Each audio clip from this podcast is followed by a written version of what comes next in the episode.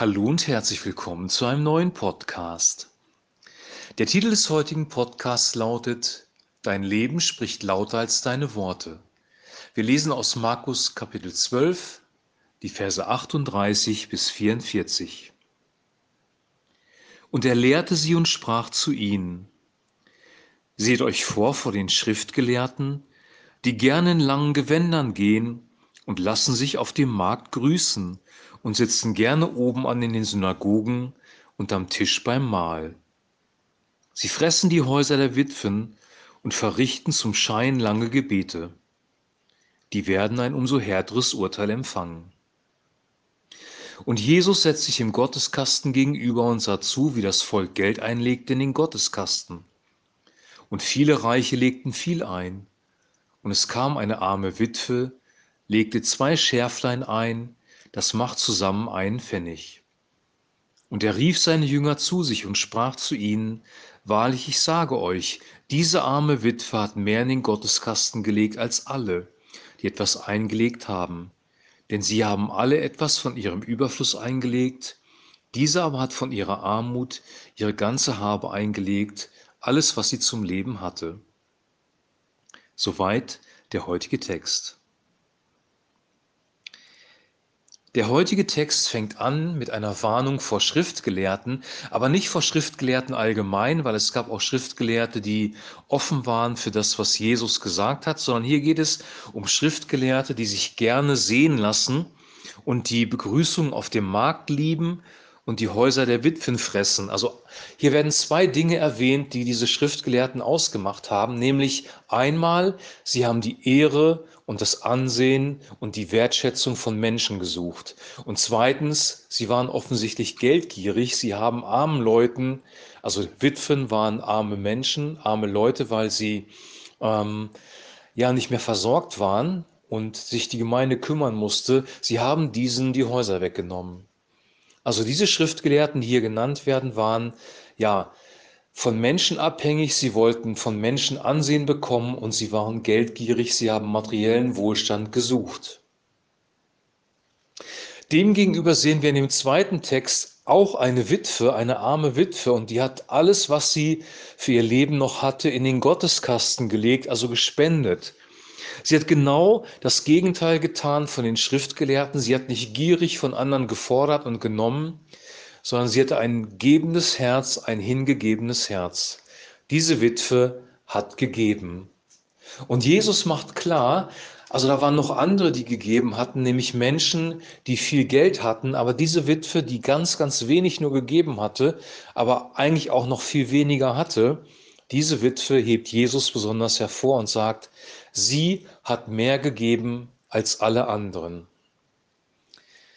Also Gott sieht schon sehr klar, wie sind unsere persönlichen Voraussetzungen, was können wir tun, ja, oder was können wir geben, wo können wir uns einsetzen, wie sieht unsere Hingabe aus. Er sieht unser Herz und er sieht das, was wir tun und er bewertet das auch anhand der Ressourcen, die wir bekommen haben.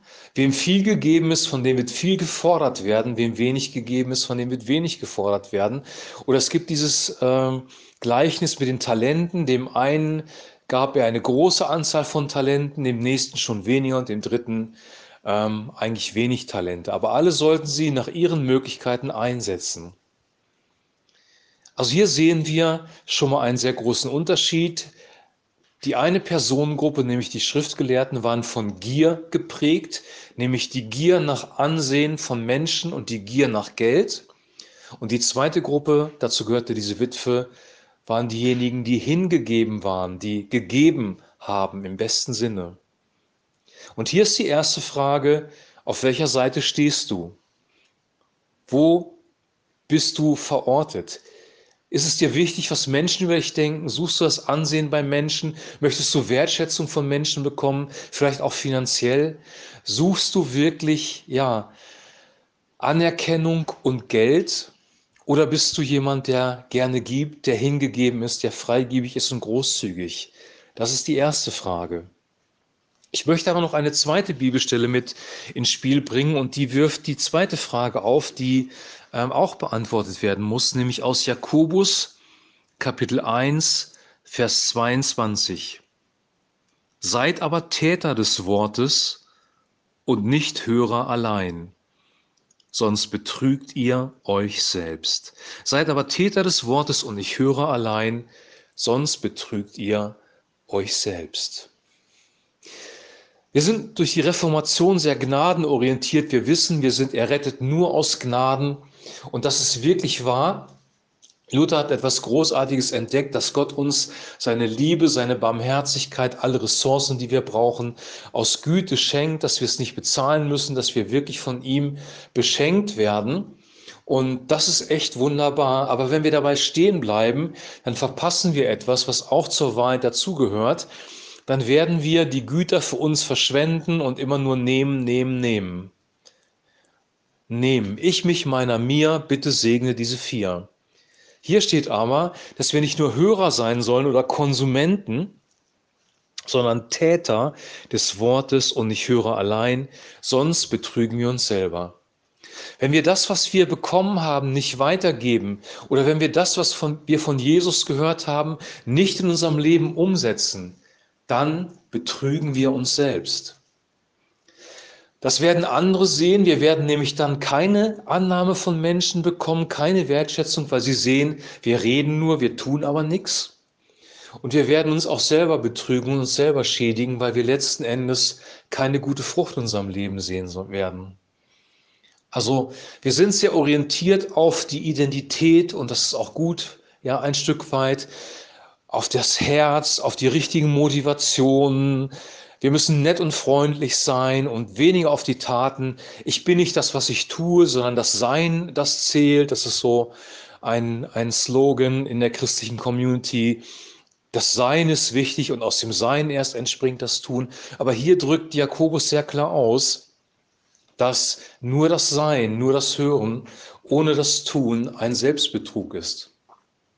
Wenn wir es zusammenfassen, dann geht es um Folgendes. Erstmal ist die Frage, auf welcher Seite stehen wir? Sind wir diejenigen, die gerne nehmen, die Wertschätzung von Menschen suchen, die finanzielle Versorgung, finanzielle Güter suchen, die Ansehen suchen? Und da gehören wir vielleicht sogar alle dazu in unserer Gesellschaft, in der wir leben, weil wir eine sehr egozentrische Gesellschaft sind äh, in der westlichen Welt. Also das, wir gehören da wahrscheinlich alle dazu und brauchen eine Herzensveränderung?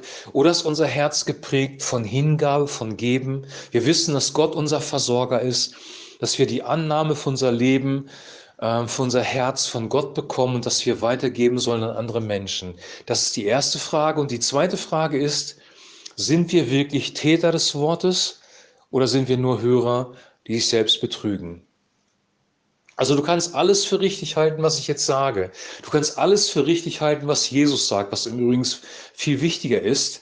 Aber wenn du es nicht tust, wenn du es nicht umsetzt in deinem Leben, betrügst und belügst du dich selber. Und wenn ich darüber nachdenke, was ich alles weiß, was Gott mir gegeben hat, was ich an Worten von Jesu Christi gelesen habe und wie viel davon ich umgesetzt habe, dann ist da auch ein Stück Selbstbetrug mit drin. Vieles haben wir nämlich nicht umgesetzt. Und der Heilige Geist gibt uns aber die Kraft, dass wir es umsetzen können. Und deswegen möchte ich dich herausfordern, zwei Dinge zu tun. Einmal werde ein großzügiger, hingegebener, gebender Mensch. Segne andere, segne Menschen, denen es schlecht geht, denen es nicht so gut geht wie dir. Gib deine Finanzen weg segne andere und äh, werde aktiv im Reich Gottes. Und B, sei nicht nur Hörer, sondern Täter des Wortes. Setze das um, was Christus gesagt hat. Und zwar im Aktiven, nämlich dass du tust, was er gesagt hat, und im Passiven, dass du bleiben lässt, was er für schlecht erklärt. Nachfolge bedeutet, dass wir einen Lebensstil entwickeln, der dem von Jesus Christus immer ähnlicher wird. Nachfolge bedeutet nicht nur, ich erkenne das für intellektuell als wahr an, ich äh, bin vom Herzen her der Meinung, dass das alles richtig ist, was Jesus gesagt hat, sondern echte Nachfolge bedeutet auch, ich folge nach in meinen Gedanken, in meinen Gefühlen, in meinen Worten und in meinen Taten. Wenn ich die Taten weglasse, betrüge ich mich selbst, weil ich dann kein ganzheitliches Christsein lebe. Und in diesem Sinne möchte ich dich und möchte auch mich auffordern, ganzheitlich als Christ zu leben und diese Bibelstellen, die ich heute genannt habe, zu berücksichtigen. Weil wenn wir das tun, dann werden wir wirklich Erfüllung in unserem Leben haben und auch den Sinn des Lebens nicht verpassen. Der Sinn des Lebens ist nicht, ich mich meiner mir, bitte segne diese vier, sondern der Sinn des Lebens ist, Christus nachzufolgen, anderen zu geben, hingegeben zu sein und die Worte, die er uns ähm, gegeben hat, umzusetzen im praktischen Leben. Und wenn wir das tun, und das können wir jetzt gut starten vielleicht, dann werden wir auch Segen erleben. Und das wünsche ich dir und das wünsche ich auch mir. Ich wünsche dir jetzt einen super gesegneten Tag. Wir hören uns morgen wieder mit einem neuen Podcast und bis dahin ein herzliches Shalom.